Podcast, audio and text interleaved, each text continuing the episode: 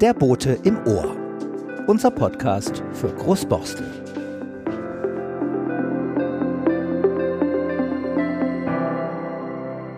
Biegt man vom Ring 2 in die Borstler Chaussee ab, sieht man auf der rechten Seite das alte Trafohäuschen der ehemaligen Straßenbahn, die hier an der Borstler Chaussee entlang fuhr.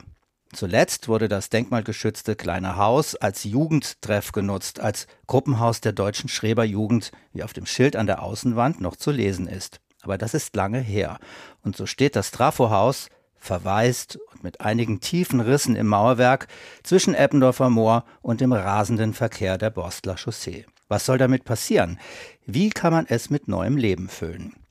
Im Rahmenprogramm Integrierte Stadtteilentwicklung, kurz RISE genannt, ist das Borstler Kleinod als Sanierungsprojekt eingeplant. Das Trafohaus könnte das künftige Entree in den Stadtteil bilden, heißt es da sehr allgemein. Im Boten im Ohr haben wir einen Mann gefragt, der eine ganz konkrete Idee für eine sinnvolle Nutzung hat. Dr. Jürgen Böhnig weiß, wovon er spricht, war er doch viele Jahre Ausstellungskurator am Museum für Arbeit. Ein Experte auch für Ausstellungen im öffentlichen Raum. Uwe Schröder hat sich mit Jürgen Böhnig über eine wirklich gute und durchdachte Idee unterhalten. Wir sind im schönen Haus von Jürgen Böhnig, Dr. Jürgen Böhnig, mhm. äh, und wollen uns unterhalten über das Haus der Schreberjugend. Das ist ähm, das kleine Haus am Eingang von Großborstel, gleich am Beginn der Borsteler Chaussee, Ecke Alster Krugchaussee. Sieht so ein bisschen verwahrlost aus die ganze Zeit, von Bäumen umstanden, ist aber eigentlich ein Travohaus für die Straßenbahn gewesen, mit, einem, mit einer Toilette. Und jahrelang war die Schreberjugend da drin und hat da immer getanzt und auch manchmal ist sie dann auf die Straße gelaufen, das war ein bisschen gefährlich und das hat sie dann aufgegeben und jetzt wird da drauf gesprayt und ich habe immer Eingang äh, Borsteler Chaussee, wenn ich zum Klotzenmoor ging, habe ich gedacht, was, da, was ist das für ein Haus? was konnte man damit machen? Und hat mich irgendwie ein bisschen abgeschreckt, weil der Weg geht da im Dunkeln vorbei, ist nicht so richtig einladend. Man weiß auch nicht, ob wer da gerade wohnt. Die Frage ist, wozu ist das ursprünglich gebaut worden? Ist das wirklich für die Straßenbahn gebaut worden oder ja. ist das für die Elektrifizierung von Großborstel gebaut worden? Nein, es ist die Straßenbahn Travo gewesen. Und Aha. es ist auch äh, sozusagen der Aufenthaltsraum für die äh, Arbeiter gewesen. Und es ist ja ein 20er-Jahre-Bau. Typischer 20er Jahre. Ja. Und es ist sozusagen, sozusagen die Schleife gewesen. Und eigentlich hat es eine Bedeutung für Großborstel, weil es diese Abknicken in die Borsteler Chaussee war. Und man war da am, Ausflugsziel. Also ich glaube, für ganz viele Leute, die Großborstel damals im 19. Jahrhundert kennengelernt haben, am Anfang des 20. Jahrhunderts war das ja also jetzt sind wir am Ziel, jetzt gehen wir in die Kneipe, jetzt gehen wir zur Schießbahn, äh, jetzt gehen wir durchs Eppendorfer Moor. Die Gastwirtschaft zur Schießbahn war ja gegenüber von dem Trafo-Haus. Das war ja dann später auch mal ein französisches Restaurant oder ein. Markgräfler, nicht äh, zu vergessen, ja. Äh, Borkenhagen hatte dort Teppiche ausgestellt, hochwertige Teppiche. Kannst du dich erinnern? Nee, da bin ich nicht gewesen. Da bin ich nicht und, da, und man konnte es mieten. Man, man konnte das gegenüber mieten. mieten. Aber also, ich habe es bedauert, dass es kein Restaurant mehr war, weil es eigentlich sozusagen eine große historische Tradition hat. die Eigentümer haben es auch bedauert. Aber äh, die, die haben das sehr bedauert, dass sie das nicht weiterführen konnten. Das äh, scheiterte immer daran, äh, dass dort keine Parkplätze waren für die Gäste. Und Genug Autos kamen ja vorbei. Aber also kamen jede Menge Autos vorbei, durften aber nicht aussteigen, weil Halteverbot. Aber jetzt gegenüber ist das ja offensichtlich nach dem Konzept, was du uns vorgestellt hast, nicht mehr das Problem, dass da Parkplätze gebraucht werden, um dieses Trafohäuschen zu genießen.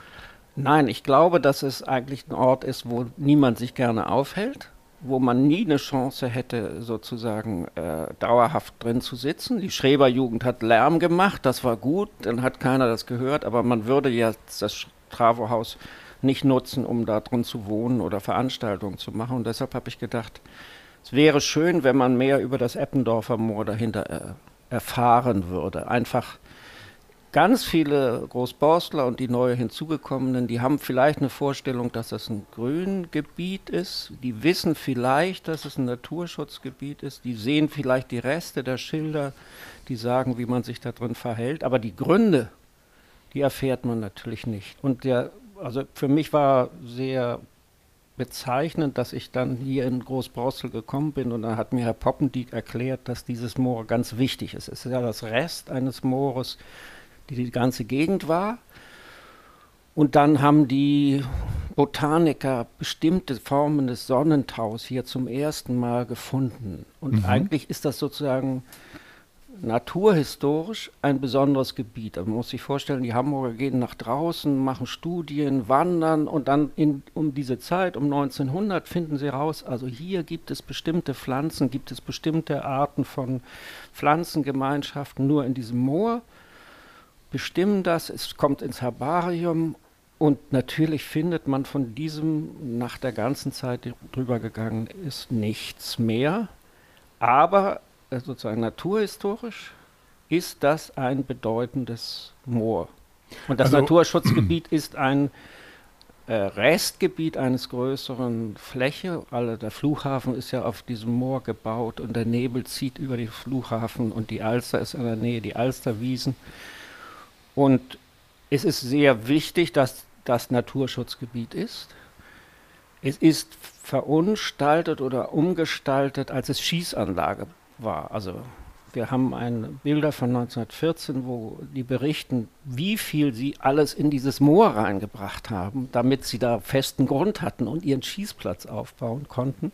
Der war, glaube ich, Kilometer lang. Ich kann mir das gar nicht vorstellen. Ja, das war so eine richtige Schießbahn und am Ende waren die Fang, also war das Ziel. Ein Fangwall, ne? Ja. Der Fangwall und mhm. um diesen Fangwald aufzustellen, müssen sie richtig Material reingebracht haben, entwässert haben. Wir wissen nicht so genau, was sie entwässert haben, aber jetzt ist natürlich die Absicht, einen gewissen Wasserstand im Moor zu haben, nicht zu viele Nährstoffe da einzubringen und die vielen Besucher, die die Enten füttern oder die Hunde spazieren führen oder andere Geschäfte da verrichten, bringen sehr viel Nährstoffe ein. Insofern wäre eine Information über die Bedeutung des Gebietes in geschichtlicher Hinsicht und was es heißt, wenn man ein Moor pflegen will, aufbauen will, sehr wichtig. Ähm, Hans-Helmut Poppendiek ist ja der Leiter des Botanischen Vereins, des renommierten ja, Botanischen Vereins. Ähm, kann ja hervorragend berichten über Pflanzen. Genau. Hat mehrfach im Kommunalverein wunderbare Vorträge gehalten. Ähm, hast du den gewinnen können, sich an, der, an dem Projekt zu beteiligen? Wir haben im Vorfeld der von Natürlich Hamburg haben wir miteinander diskutiert und wir haben geredet darüber, dass eigentlich die Aufklärung als dauernde Aufklärung fehlt. Und ein Thema der Aufhübschung und Verbesserung der Naturschutzgebiete ist, dass man eine schönere, zwanglosere Information hat. Und die Erfahrung ist ja äh, in anderen Gebieten, die größer sind, ist es möglich, ein Gebäude zu betreiben und einen Shop zu betreiben und das personell zu besetzen. Aber dieses Gebiet ist ja so klein. Äh, aber das größte innerstädtische Moor. Ja, aber ein kleines Moor. Ja. Und äh, sozusagen, wir wissen ja alle, dass äh, Naturschutzaufgaben viel von Ehrenamtlichen wahrgenommen werden. Die Kraft sollte konzentriert werden.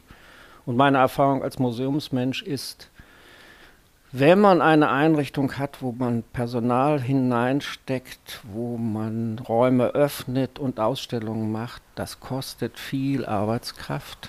Und an diesem Ort scheint mir etwas nach außen Wirkendes, das ohne Personal auskommt, die richtige Form zu sein. Wenn wir jetzt nochmal den Ort beschreiben, also ähm, ich versuche es mal, wenn ich von der Delböge komme, also die Alster äh, Krugchaussee überquere äh, und dann in die Bosler Chaussee komme als Fußgänger, dann gehe ich rechts an dem Haus in so einem dunklen, eine dunkle Laubgasse äh, hinein.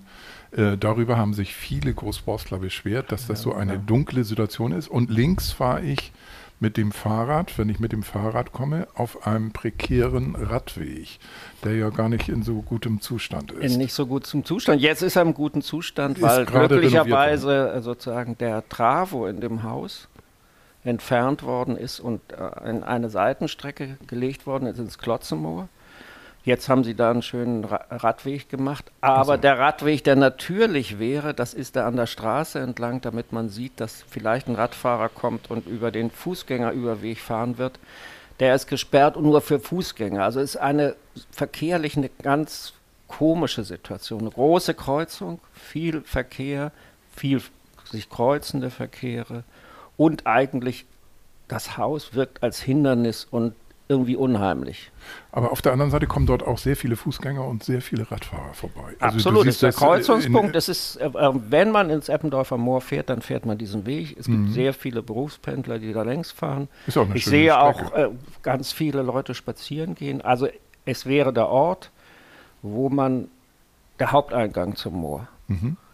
Und es wäre der Ort, wo man 24 Stunden lang sich über das Moor informieren könnte durch nach außen wirkende Schaufenster, Einblicke, die dann vermitteln, auf was für einem Boden stehe ich, was ist ein Naturschutzgebiet, was passiert, wenn das Wasser in einem Naturschutzgebiet sinkt und was passiert, wenn Nährstoffe hineinkommen. Also man könnte diese, den Grund, warum es entstanden ist, warum es jetzt so klein ist und warum man pfleglich damit umgehen soll, ohne pädagogischen Zeigefinger vermitteln. Man könnte einfach sagen, das baut sich auf, es wächst das Torfmoos unter dem Wasser, es baut sich auf, es dauert sehr lange, bis es eine Schicht Moor gebildet hat.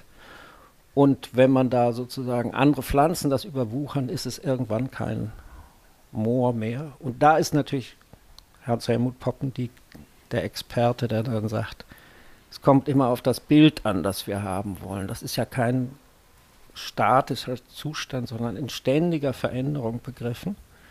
Und das, was man im Moor machen will und welche Eingriffe man macht, die bestimmen dann, ob die Vögel sich da wohlfühlen, ob das ein Wald wird, ob das ein Birkenhain wird oder ob das sozusagen eine Moorflächen sind, wo noch die Sonne stark drauf scheint und die dann den Wechsel zwischen großer Kälte und im Sommer großer Hitze haben. Also ich, mhm. wir merken das hier äh, als Anwohner am Klotzenmoor. Das Moor gleicht immer aus. Es ah, ist ja. im Winter äh, wärmer und es ist im Sommer kühler. Wenn man diese Straße längs kommt, merkt man die Wirkung des mhm. Moores schon. Also was mich fasziniert hat, Jürgen, das war der Vorschlag, den du äh, damals im Gemeindehaus gemacht hast. Ähm, oder was heißt damals? Letzte Woche war das.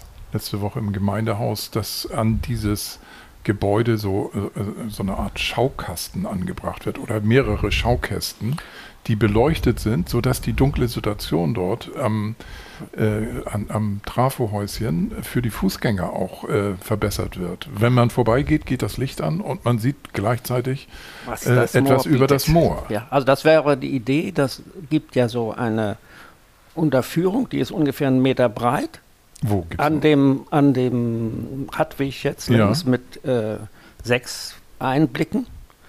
Und die könnte man mit Glas versehen und dahinter hätte man Raum zur Ausstellung. Und ich würde gerne sozusagen Objekte aus dem Moor, Höhe des Moores, was baut es auf, welche Vögel sind unterwegs, zeigen jeweils. Und wenn man dann sich dem nähert, geht das Licht an in der Nacht, man kann reingucken es ist ein sanftes Licht, es ist von innen kommend, es ist kein Strahler. Und kein man Punkt, würde sozusagen aufmerksam werden, ach, das ist ja eine Gegend, ich stehe jetzt an dem Moor, an dem Wald, der da sich gebildet hat und verstehe, welche Tiere da jeweils sind. Man kann auch sicher etwas zur Geschichte dieses Moores machen. Und es würde eine Kombination sein mit einer Toilettenanlage, weil ein Problem aller Häuser, die im öffentlichen Raum stehen und sozusagen nicht von Besitzern genutzt werden, indem jemand reingeht, die sind ja auch dem Vandalismus ausgesetzt. Das heißt, wir, man braucht eine Einrichtung, die jeden Tag ein Auge auf so etwas hat wie einen Schaukasten oder eine nach außen wirkende Präsentation. Und da wäre natürlich eine öffentliche Bedürfnisanstalt, das war ja eine, das war eine für die Mitarbeiter und für die Öffentlichkeit an dieser Stelle wäre sicher angebracht. Man könnte es dezent integrieren in das denkmalgeschützte Gebäude und man hätte dann mit möglichen Betreibern die Möglichkeit, jeden Tag zu sehen, ist was an dem Haus passiert und darauf zu achten, dass äh, die Präsentation, das Licht angeht, dass nichts passiert ist an dem Haus und auf der Glasscheibe. Und das ist eine Voraussetzung dafür. Ich glaube, Großborstel, keiner der Beteiligten, weder der NABU noch der Naturschutz, kann so ein Haus alleine betreiben mit täglicher Aufsicht. Da braucht es eine Kombination von Nutzungen, die sich gegenseitig ergänzen. Und ich fand das ideal. Also die Leute gern fahren Fahrrad da vorbei, sie gehen dann aufs Klo und sie merken, ach, jetzt weiß ich endlich, warum ich im Eppendorfer Moor keine Pflanzen entnehmen darf oder was reinwerfen darf. Das ist keine Grünanlage, nur eine gewöhnliche, sondern ein Naturschutzgebiet. Problem wird nur sein, jemanden zu finden, der das macht, ne? der das übernimmt. Also den, ich sag mal, den Klojob. Ein ja, Klomann ja. oder eine Klofrau oder ein Verantwortlicher, der ein, zweimal am Tag nachguckt. Also wir sind ja äh, schon geübt in der Tatsache, dass es äh, Kollegen und Kolleginnen hier gibt im Jakob-Juncker-Haus, die sozusagen so. bei uns Mitbewohner sind mhm. und die sozusagen uns, ich begegne immer bei der Bushaltestelle Leuten, von denen ich weiß, dass sie daherkommen. Man hat einen miteinander Umgang und man weiß natürlich, dass deren Aufenthaltsmöglichkeiten begrenzt sind. Und wenn man diese Einrichtung und ich habe schon gesprochen mit der Leitung, dass es vielleicht eine Möglichkeit gäbe, wenn man die von vornherein einbeziehen würde beim Betrieb dieser Anlage, dann wäre es sozusagen, hätte man den Konflikt von vornherein neutralisiert. Diejenigen, die sozusagen vielleicht äh, einen Hinweis darauf kriegen sollten, wie sie sich in so einem Raum aufhalten sollten, betreiben das am Tag.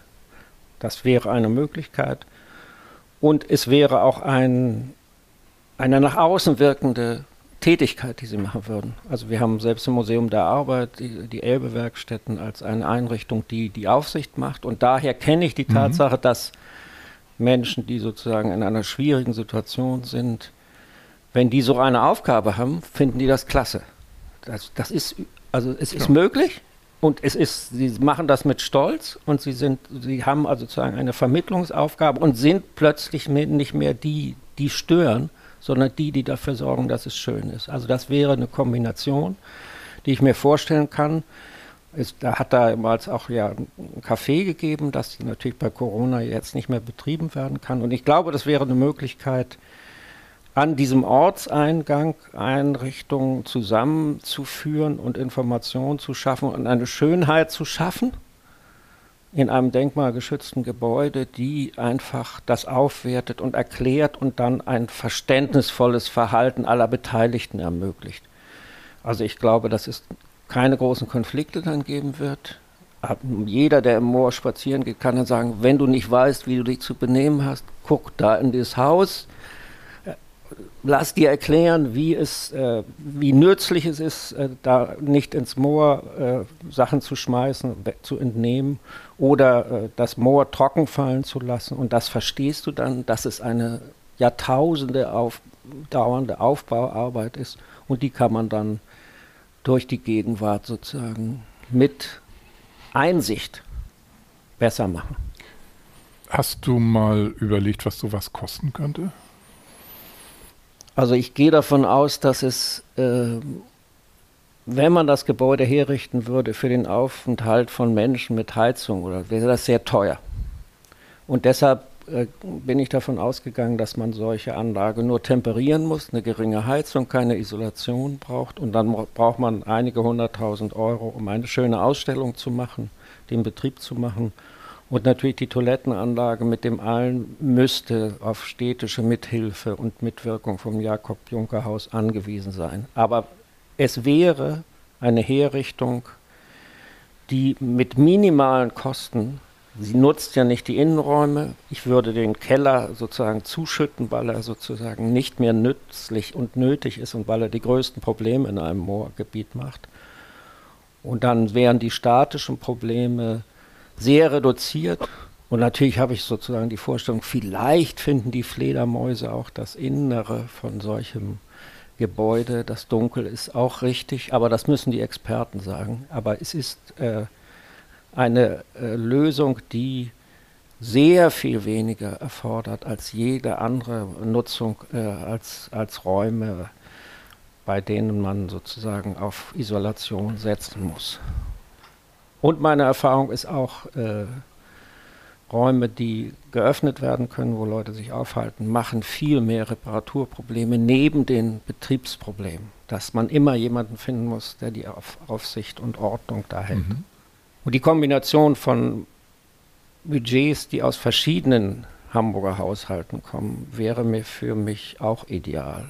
Und ich glaube, dass die Die Naturschutzbehörde hat ja sozusagen schon zum Ausdruck gebracht, dass sie ein Informationszentrum am Eppendorfer Moor gerne hätte und dass sie diese Möglichkeit sieht, dieses Gebäude zu dem Zweck zu nutzen. Die fanden das eine gute Idee und es würde eben ganz viele Probleme ich muss ein extra Haus bauen, ich muss an jeder Stelle des Eingangs des Moores äh, eine Erklärung machen, die würde das reduzieren und sagen, an allen anderen Stellen steht das Schild Naturschutzgebiet und wenn man was wissen will, geht man an eine Stelle und äh, findet da eine Erklärung, die über das hinausgeht, was die Verordnung sagt. Es gibt ja schon einige Leute, die sich mit dem Moor ehrenamtlich beschäftigen. Also äh, ja. ich habe von einer Tierärztin gehört, der bürgernahe Beamte, Herr Ratz, Horst Ratz, geht immer durchs Moor und achtet darauf, dass dort keine Ablagerungen und freilaufenden Hunde sind. Also es gibt schon etliche Großborstler, die sich für das Moor engagieren würden. Und es gibt auch jemanden, der sozusagen richtig reingeht und das Sachen rausholt und den habe ich mehrmals das? getroffen. Ich, ich kenne den Namen nicht, ich kenne so, den Jungen. Ja. Also das ist jemand, der sich da engagiert hat und das finde ich einfach toll. Der sagt, ich räume hier auf, wenn da was liegt, hole ich das raus. Ja.